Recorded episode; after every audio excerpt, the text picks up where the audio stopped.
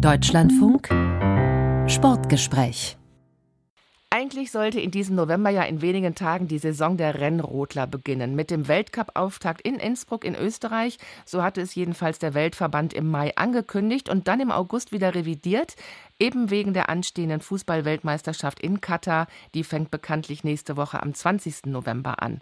Und die Rennrodler? Nun, die disponieren um und starten nun erst Anfang Dezember dann in Österreich und anschließend in Übersee. Auch deswegen haben Julia Taubitz und Thomas Schwab heute Zeit für unser Sportgespräch. Die Rennrodlerin und der Sportdirektor und Generalsekretär des Bob- und Schlittenverbandes für Deutschland sind mir hier ins Kölner Studio zugeschaltet. Ich bin Astrid Ravol und möchte zunächst mal von Julia Taubitz erfahren, warum denn die WM, die Fußball-WM, so als Konkurrenz und damit als Problem angesehen wurde, sodass Sie Ihre Saison verschoben haben. Es ist für uns Wintersportler natürlich sehr ärgerlich, dass der Fußball jetzt so in den Vordergrund rückt und uns eigentlich so ein bisschen unsere Winterzeiten nimmt. Das betrifft ja eigentlich den kompletten Wintersport. Ich selbst mag das eigentlich, Fußball zu schauen. Ich habe das auch immer sehr genossen, die Fußball-WM zu verfolgen. Aber das gehört in den Sommer zu Public Viewing mit Grillen und Sonnenschein und eigentlich nicht auf dem Weihnachtsmarkt. Ne? Da sitzt man eigentlich gekuschelt vor der Couch und guckt Wintersport und leider müssen wir halt jetzt die Abstriche machen, da wir keine Fernsehzeiten bekommt, weil natürlich Fußball ja eine höhere Ansicht hat als Wintersport. Das heißt also, genau wegen dieser Fußball-Winter-WM hätten Sie jetzt mit dem Wintersport und speziell dem Rodeln keine garantierten Fernsehzeiten erhalten? Ganz genau. Also die direkten Hintergründe kann Ihnen, glaube ich, der Thomas Schwab noch mal besser erläutern. Aber das ist so der Grund, der für uns angetragen worden ist. Also wir bekommen nicht die gewünschten Fernsehzeiten, die uns eigentlich zustehen. Und daraufhin hat man dann den Weltcup verschoben. Herr Schwab, Sie sind angesprochen. Wie wichtig sind diese Fernsehzeiten für den Verband? Ja, das sind natürlich überlebenswichtig für uns als Verband, aber auch für die Sportler, die sich da präsentieren können. Und wie es die Julia schon gesagt hat, ist es natürlich ärgerlich, dass jetzt genau da, wo die Wintersportsaison losgeht, die Fußball-WM losgeht. Warum das so ist, das hat man ja jetzt viel genug und oft genug in den Medien gehört. Und die Leidtragenden sind jetzt wirklich alle Wintersportarten, weil ja der gesamte Wintersport, äh, nicht nur Rennrodeln, etwas zurücktreten muss, weil diese Zeiten, gerade in der Gruppenphase, wo noch viele Spiele sind, für den Fußball auch mit reserviert sind. Keine schöne Situation, aber wir haben, was alle Wintersportverbände betrifft, entsprechend unseren Wettkampfplan umgestellt, dass wir auch alle Wettbewerbe, so wie wir es gewohnt sind, auch im TV haben werden. Aktuelle Zahlen zeigen, die Hälfte der deutschen Fans wird die Fußball-WM in Katar wegen der Menschenrechtsverstöße in dem Gastgeberland nicht schauen, gibt das zumindest jetzt eine Woche vorher an. Womöglich hätten sie die Zuschauer gewinnen können und auf ihre Seite ziehen können, die eben keine Lust auf die umstrittene WM in der Wüste haben und sich über eine Alternative gefreut hätten. Das ist richtig. Das wäre vielleicht auch so ein Stück weit eingetreten. Nur die TV-Rechte, die werden ja viel früher verkauft oder gekauft von ARD und ZDF, da wo der Wintersport präsent ist. Und dann ist das Thema eigentlich schon gegessen, weil die Rechte gekauft wurden. Und wenn man die Rechte gekauft hat, dann muss man auch senden. Mhm. Frau Taubitz, wie wirkt sich so eine Verschiebung für Sie als Sportlerin aus? Sie trainieren ja nach einem abgestimmten Trainingsplan sicherlich auch auf den Saisonstart und die Saisonhöhepunkte hin. Ja, also ich muss sagen, es ist jetzt kein negativer Schritt für uns. Wir haben halt eine längere Vorbereitung. Und heute zum Beispiel hatten wir unser letztes Qualifikationsrennen für die Weltcup-Mannschaft und haben jetzt nochmal anderthalb Wochen Zeit, wirklich nur Lehrgänge zu fahren, also wo man wirklich nochmal das Schlitten-Setup testen kann und ohne Druck, dass man am Ende einen Wettkampf fahren kann, auf verschiedenen Bahnen trainieren kann. Unter anderem auch in Innsbruck, wo dann auch der erste Weltcup stattfindet. Also ich sage mal so, in der Hinsicht ist es nicht so schlimm für uns, aber es ist halt hinten raus dann ein bisschen ärgerlich. Ne? Die, der Weltcup wird ja dann hinten rangehangen nochmal und das hat dann schon auch mit weiteren Trainingslagern so Überschneidungen gegeben. Also ja, es ist nicht ganz optimal, obwohl ich auch sage, wir tendieren ja vielleicht eh in Richtung, dass unser kompletter Rennkalender vielleicht einen Monat nach hinten geschoben wird. Und ja, da kann man das schon mal ein bisschen testen. Warum gibt es die Überlegungen, den Wettkampfkalender zu verschieben? Ja, aufgrund der Klimavorkommnisse natürlich. Also wir fangen ja meistens Ende September, Anfang Oktober schon an mit Rodeln, je nachdem, welche also Bahnen schon vereist sind. Und ja, im Laufe der letzten Jahre hat man immer mehr gesehen, dass der Oktober natürlich wunderschön ist, äh, so wie dieses Jahr auch, ne, sonnig und warm. Bin ich auch ein Fan von, aber mit Wintersport hat es halt leider nicht so viel zu tun. Und da muss man dann natürlich auch wieder die Energie sehen. Ne? Die Bahnen, die versuchen dann immer wieder runterzukühlen, müssen da sehr viel Energie verbrauchen. Und deswegen steht da schon so ein bisschen zur Diskussion, dass man einfach Ende Oktober, Anfang November anfängt, vielleicht die Weltcups dann ab Dezember, dass man da einfach ja mit der Klimaentwicklung mitgeht. Auf den Punkt komme ich nachher nochmal zu sprechen. Frau Taubitz, lassen Sie uns noch kurz bei der sportlichen Vorbereitung bleiben, Ihrer sportlichen Vorbereitung auf die Saison. Wie ist die insgesamt gelaufen? Ja, ich sag mal, es waren schon so ein paar Höhen und Tiefen dabei. Also die Sommersaison verlief erstmal sehr gut, reibungslos und verletzungsfrei. Das ist immer ganz wichtig für uns Sportler. Und ja, dann hatten wir jetzt schon, ja, über einen Monat rodeln wir jetzt schon tatsächlich. Und ich bin sehr gut reingekommen in die Saison, aber jetzt so die letzten zwei Wochen merkt man schon, wahrscheinlich wird es schon wieder so ein bisschen zu viel mit dem Rodeln. Also man kann sich auch meistens in so ein kleines Loch fahren, wo man dann sagt, okay, man muss jetzt noch mal ein bisschen rausnehmen, mal zwei, drei Tage nicht auf dem Schlitten sitzen. Und ich glaube, an dem Punkt befinde ich mich gerade. Aber ja. Wie macht sich das bemerkbar, so ein kleines Loch, was Sie gerade angesprochen haben? Bitte was? Wie macht sich das bemerkbar, so ein kleines Loch, so ein Tief, was Sie gerade angesprochen haben? Also es ist ja so, dass Bahnen immer so Schwerpunkte haben und man macht schon auch Fehler. Ne? Also klar sieht man dann im Fernsehen meistens so die perfekten Läufe, aber im Training machen wir ja trotzdem auch viele Fehler. Also wir sind ja auch nur Menschen.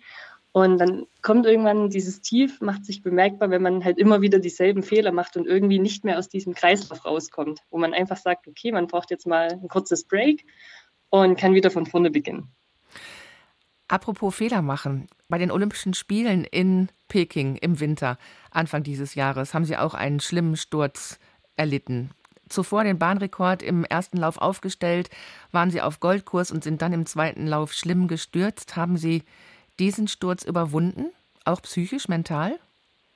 Mm, ja, schon. Also ich dachte immer, dass es sehr lang gedauert hat, aber wenn ich mal zurückdenke, saß ich ja einen Tag später schon wieder auf dem Schlitten und konnte im letzten Lauf noch mal eine Bestzeit fahren.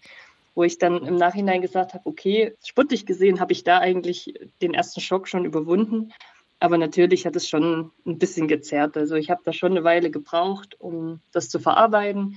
Ich war halt wirklich sehr nah dran an dem großen Ziel und ja, so Stütze passieren natürlich, aber das ist natürlich genau in diesem Moment passiert. Das war sehr tragisch.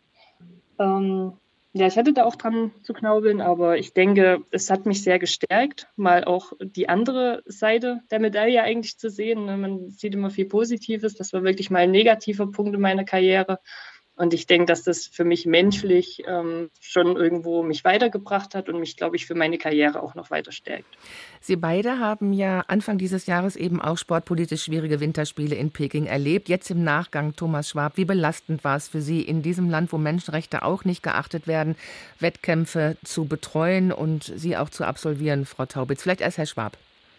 Ja, ich war ja im Vorfeld der Olympischen Spiele viel in China. Ich bin im internationalen Verband in der Bamba-Kommission und habe eigentlich diese Bahn äh, von 2016 weg begleitet, wie sie gebaut wurde. Ich habe China von zwei Seiten dann erlebt eigentlich. Einmal die freundliche Seite, wo wir mit den Ingenieuren und wo wir oft drüber geflogen sind und auch nette Abende verbracht haben äh, mit der Gruppe, wo wir diesen ganzen Bau begleitet haben. Und dann kam Covid dann wurde alles anders. Ich bin ja dann fast nicht mehr rübergekommen, aber unsere Sportler äh, mussten zu den Trainingslager, wo eben der Tobi Aal dann vom Schlitten quasi weggeholt wurde, bevor er sich draufsetzte und wurde dann in ein Quarantänehotel gesteckt, das keine Zustände für, für normale Unterbringung äh, mit sich brachte. Und das war natürlich dann schon ein anderes China, das man da kennengelernt hat, ähm, als wie ich es vorher kannte. Wir haben uns da sehr stark gemacht, dass wir da die Rahmenbedingungen verbessern. A, äh, für diese Trainingswoche, wo unsere gesamte Mannschaft dann eigentlich auch unter Quarantäne gestanden ist. Aber den Tobi Alt hat es ganz schlimm erwischt, er musste in ein Quarantäne-Hotel. Und wir haben dann Druck ausgeübt, dass bei den Olympischen Spielen da eine Verbesserung eintreten sollte. Und das war auch besser bei den Olympischen Spielen. Es gab zwar immer noch Quarantänehotels, aber die waren wesentlich äh, besser. Auch die Tests waren nicht ganz so streng wie vorher. Von daher war das ein bisschen eine Lockerung, aber schöne Olympische Spiele waren das nicht. Wir waren ja unter Ausschluss der Öffentlichkeit. Normal haben wir ein deutsches Haus und solche Dinge haben wir eine Medaille zu feiern. Wir haben 16 Stück geholt als Verband, konnten keine einzige irgendwie richtig feiern. Das ist natürlich dann schon schade und sind ganz andere Olympische Spiele, als man sie kennt. Aber ich muss sagen, unsere Sportler, auch die, die ganzen Teams, die, die Coaches haben sich sehr professionell damit auseinandergesetzt und haben ihren Job da gemacht und wir haben natürlich mega erfolgreich äh, abgeschnitten. Das hat vieles äh, wieder gut gemacht mhm. bei uns, zumindest im Kopf. Herr Schwab, Sie haben gerade zu Recht gesagt, dass Sie auch im Weltverband mit äh, tätig sind. Haben Sie und Ihre Kollegen dort jemals daran geglaubt, dass sportliche Großereignisse dazu beitragen könnten, dass ein Regime, das keine Menschenrechte achtet, auf einmal seine Haltung komplett ändert wegen eines zwei- oder vierwöchigen Sportereignisses? Nee, eigentlich nicht. Ähm, ich meine, wir sind der Sport, wir fahren dahin, wo das IOC die Spiele hin vergibt. Ich habe es unfair gefunden, dass man dann auf die Sportler immer ähm, losgegangen ist in den Medien. Das war am Anfang der letzten Wintersaison so. Das hat sich aber dann Gott sei Dank gedreht, weil die Sportler können ja nichts dazu. Die fahren dahin, ähm, ähm die wollen ihren Sport zeigen, die wollen ihre sportliche Leistung gegenseitig messen und die können ja nichts dazu, wohin die Spiele vergeben sind. Genauso ist es äh, mit der WM in Katar. Ähm, das muss man sich halt ein Stück weit vorher mal überlegen, wenn man solche Vergaben macht. Zwei Jahre oder drei Jahre dann vor dem Event einen großen Aufschrei zu machen, das bringt dann nichts mehr. Frau Taubitz, wie fühlen Sie sich, wenn Sie und Ihre SportlerInnen, KollegInnen, wenn Sie und die anderen SportlerInnen sozusagen mit diesem Sportswashing ein Stück weit instrumentalisiert werden und sich nicht dagegen wehren können? Ja, also ich finde das schon auch ziemlich schlimm. Natürlich ist es so, dass der Sport ein großes Ansprechfeld hat. Ne? Und irgendwo ist Sport auch Politik und irgendwo vertreten wir ja auch dennoch Meinungen. Aber es ist eben so, mit der Vergabe der Ländern haben wir halt gar nichts zu tun. Ne? Und wir mussten uns da wirklich auch sehr viel anhören und man hat da auch Nachrichten bekommen, ähm, dass man das ja boykottieren sollte und alles aber man muss sich halt auch mal in die Lage des Sportlers versetzen. Ne? Unser großes Ziel ist es dann, irgendwann zu den Olympischen Spielen zu fahren und am liebsten eine Medaille für sein Land mit nach Hause zu bringen. Und dann kommen hier welche um die Ecke und sagen, boykottiert das, weil es in einem Land ist, wo es eigentlich gar nicht hingehört. Und ja, wir haben ja leider gar keine Möglichkeit, da was an der Entscheidung zu ändern. Und wir wollen ja nur unseren Sport ausüben, wie das der Herr Schwab ja auch schon gesagt hat. Also wir fahren dahin, um unsere Wettkämpfe zu fahren und wir blenden da aus, was ringsum in dem Land passiert, ne? weil für uns steht da halt der Sport einfach im Fokus und das Ganze ringsrum, das entscheiden leider andere Leute. Wünschten Sie sich da mehr Mitspracherecht bei der Auswahl der Olympiagastgeber beispielsweise? Ja, sehr gern. Also wenn sowas mal vielleicht verändert werden könnte, dass man da auch mal die Meinung von vielleicht den Athletensprechern von den einzelnen ähm, Sportarten einholt, dass man sich da mal dass man einfach mitreden könnte. Das wäre, glaube ich, schon ein richtiger Schritt. Die nächsten Olympischen Winterspiele 2026 in Mailand, Cortina d'Ampezzo, da wird es auch die Premiere des Frauendoppelsitzers geben. Damit ist dann ein wichtiger Schritt zur Gleichberechtigung in ihrer Sportart abgeschlossen. Wie wichtig ist das auch für die Legitimation generell des Rodelsports, gerade in den vorhin auch genannten Problemfeldern Klimakrise, Energiekrise? Also, dass das Damendoppel eingeführt worden ist, finde ich erstmal sehr gut. Ansonsten ist meine ehrliche Meinung, dass so mit der Frauenquote, das ist alles schön und gut, aber es wird auch ein paar Problemchen mit sich bringen. Also das ist jetzt auch eine Sportart, die muss man eigentlich so ein bisschen rantasten, mal sehen, wie das jetzt alles dieses Jahr auch funktioniert. Ja, ansonsten mit Cortina, das finde ich sehr, sehr schön. Also auch die Spiele in Italien, denke ich, das wird mal wieder ein richtiges Winterolympia. Das ist ein Land, wo die Spiele hingehören. Die sind da alle sehr sportverbunden und das finde ich eine sehr, sehr gute Entscheidung. Hm. Vorher aber nun kommen wir zurück zur aktuellen Saison der Weltcup mit neun Rennen in sechs Ländern. Es gab vor dieser Saison einige Regeländerungen, was die Startplätze anbelangt, Herr Schwab, und auch Einheitsschlitten in der Doppelsitzerkonkurrenz wurden festgelegt. Was hat das denn für Auswirkungen auf das Team? Ja, es hat schon Auswirkungen. Ähm, man hat generell die Doppelsitzer neu reglementiert. Die sind jetzt breiter geworden und ein bisschen tiefer gesetzt. Das sollte mehr Sicherheit bringen. Das war schon ein Riesenschritt, ähm, vor allem wenn man mit so einem Gerät, das man sich über Jahre aufgebaut hat, schon mal Olympia gewonnen hat, dann muss es dann komplett äh, neu konfigurieren und umbauen.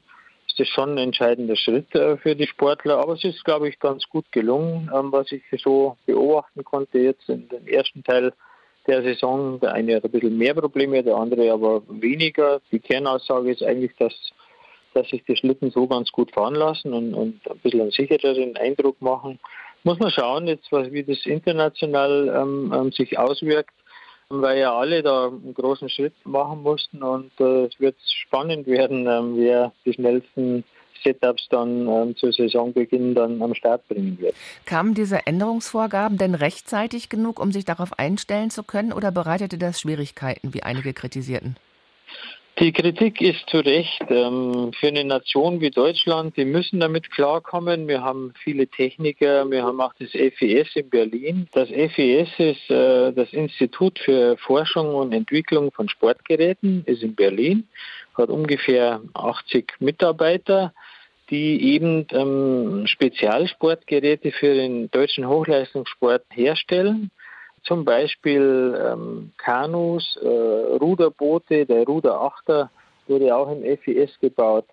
Bob, Rennrodel, Skeleton äh, werden gebaut, auch im Ski-Alpinen Bereich äh, ist man an Bindungsplatten und solchen Elementen äh, am Arbeiten.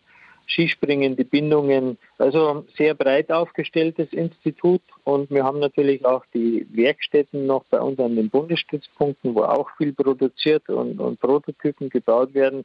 Also wir müssen das schaffen, wir Deutschen, aber es gibt natürlich auch kleinere Nationen, wo eben ähm, nicht so viel Power dahinter ist in der Materialvorbereitung und da kann ich schon verstehen, dass da ähm, der eine oder andere äh, geschimpft hat und hat gesagt, das ist einfach äh, zu kurzfristig für uns, um da so eine Änderung herbeizuführen. Wir haben auch kleine Nationen geholfen, und unterstützt, dass die äh, da besser vorankommen. Da muss man ein bisschen zusammenarbeiten, einfach in so einer Situation. Welche Generell hätten wir es uns gewünscht, wenn das zwei Jahre vorher angekündigt worden wäre. Welche Ziele verfolgt denn der Weltverband mit diesen Änderungen?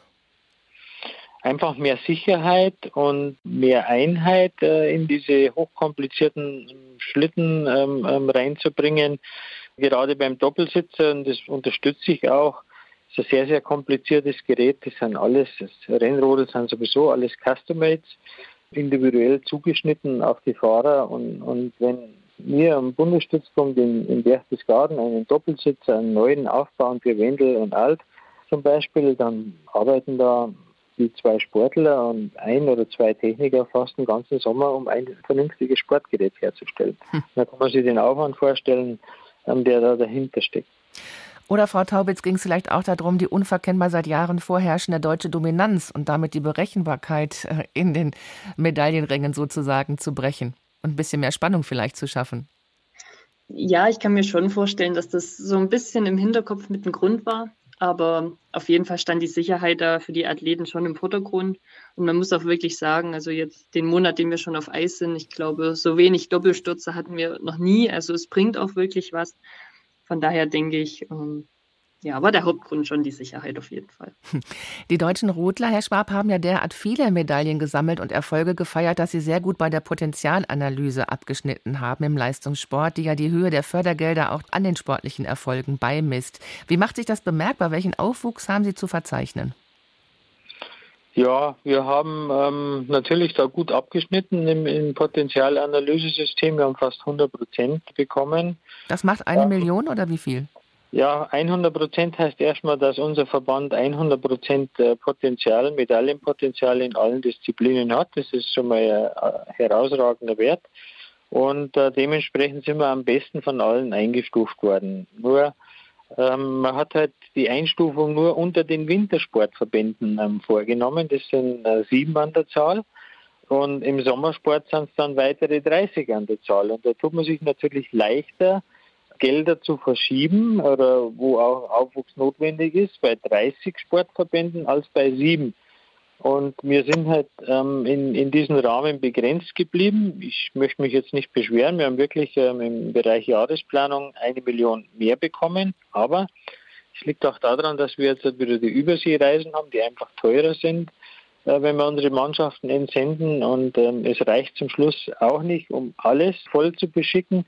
Und im Bereich Leistungssportpersonal, also wo die Trainer und Betreuer, ähm, wo wir auch einfach noch Defizite haben. Ähm, da sind wir auf den Stand geblieben und haben nicht einmal eine richtige äh, Lohnanpassung geschafft mit den Coaches. Und das findet man nicht richtig.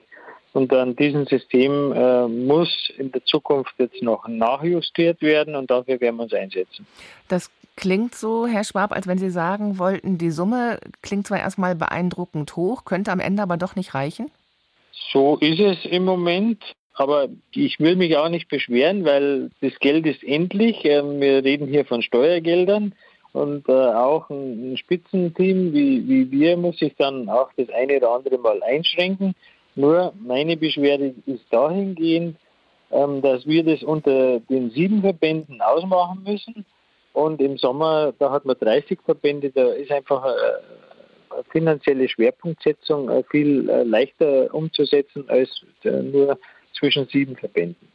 Jetzt habe ich vorhin schon angekündigt, dass das Thema Umweltschutz und Klimakrise Sie sicherlich als Wintersportverband auch sehr beschäftigt, Frau Taubitz. Wie diskutieren Sie dies beispielsweise auch in Ihrem Teamkreis? Ich denke jetzt gerade mal beispielsweise an die Hockeynationalspielerinnen, die den CO2-Fußabdruck durch das viele Reisen kompensieren, indem sie Bäume pflanzen beispielsweise. Gibt es ähnliche Projekte und Aktionen auch bei Ihnen?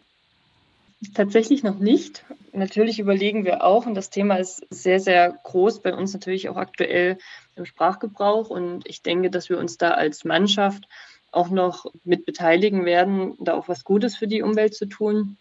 Und ja, ich sag mal wirklich international sportlich gesehen ist, glaube ich, wirklich dieser Schritt, den Kalender ein bisschen nach hinten zu schieben, dass wir einfach auch später anfangen, dass ähm, die Bahnen nicht mehr ganz so viel kühlen müssen, dass man dadurch auch Energie spart ja, ich denke, das ist so die Schritte, die wir aktuell gehen. Also Kompensierungen, Kompensationen für beispielsweise eben auch das viele Reisen. Ich sagte vorhin neun Rennen in sechs verschiedenen Ländern. Da gibt es noch nicht irgendwie vielleicht sogar auch nationenübergreifend irgendwelche Überlegungen.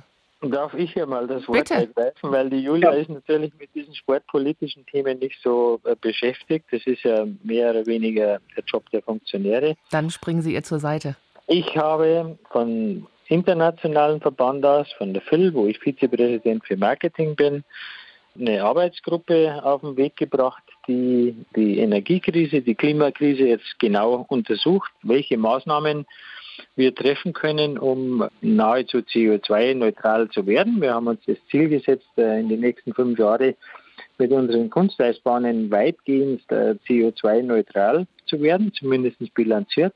Wir bauen momentan den Königssee auf wo wir genauso viel Energie produzieren wollen, wie wir äh, verbrauchen.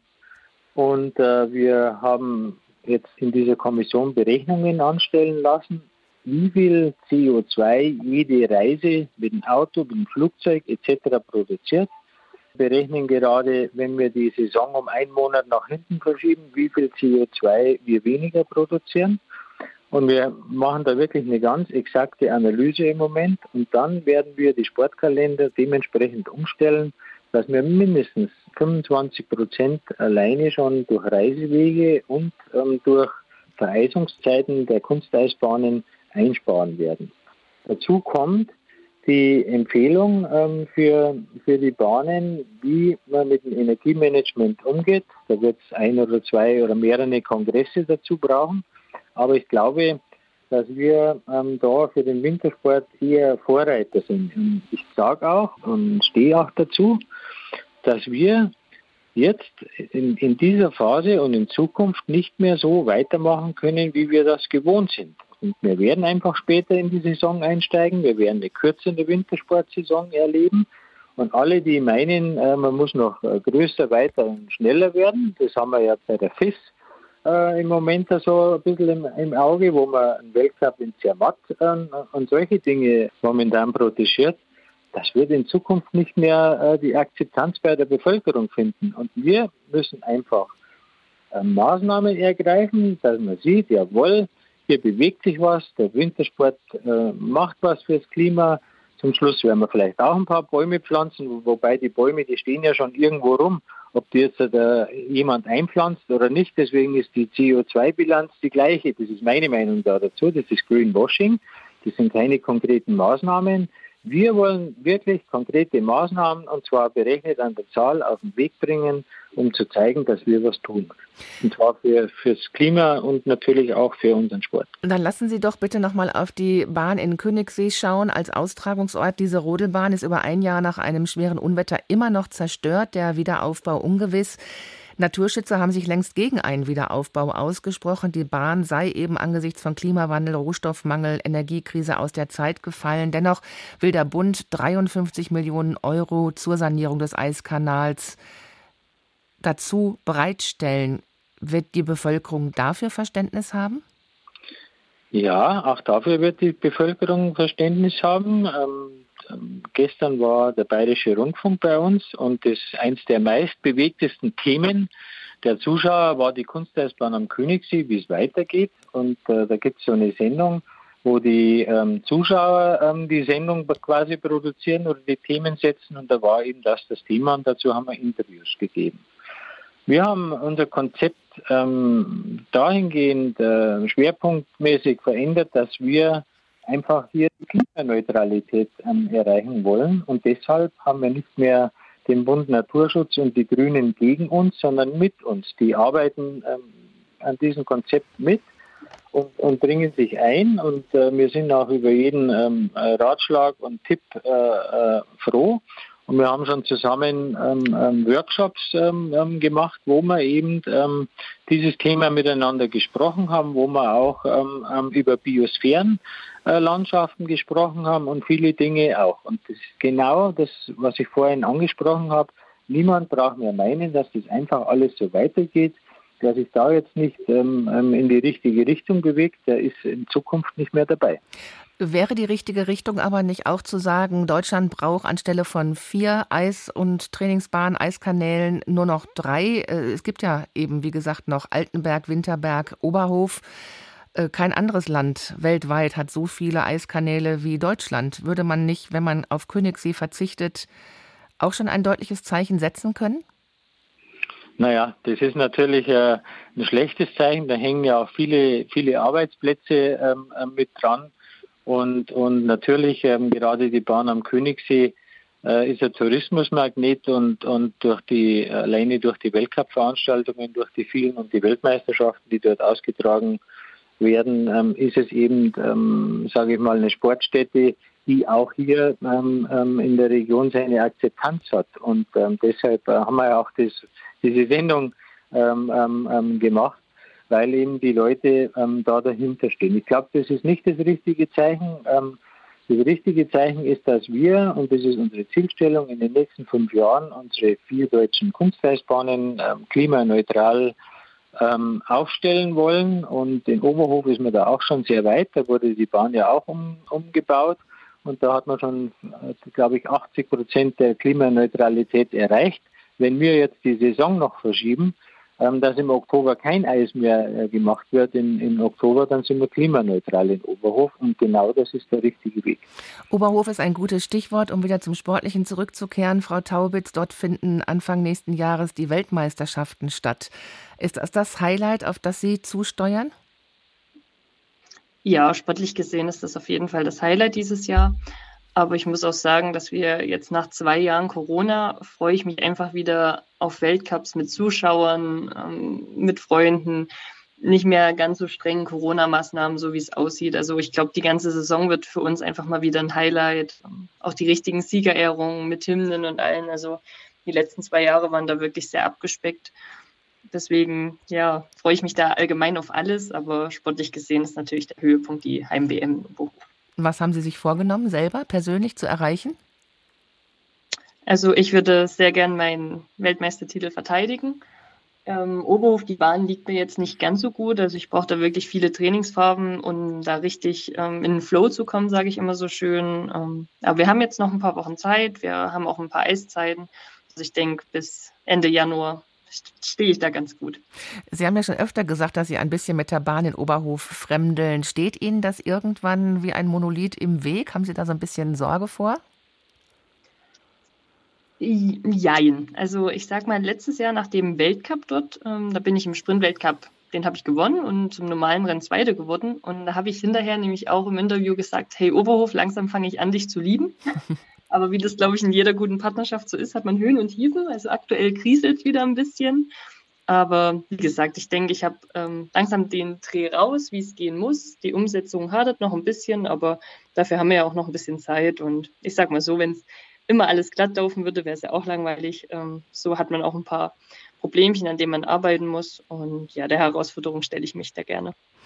Und die nächste Herausforderung könnte dann irgendwann auch sein, die nächste Herausforderung irgendwann könnte dann auch sein, Olympische Winterspiele, beispielsweise in Saudi-Arabien und der Katar-Region, würden Sie Stand heute und abgesehen von der, hm, vom fortgeschrittenen Alter dann möglicherweise an solchen Winterspielen teilnehmen oder würde das komplett Ihren Werten und Ihren Vorstellungen widersprechen?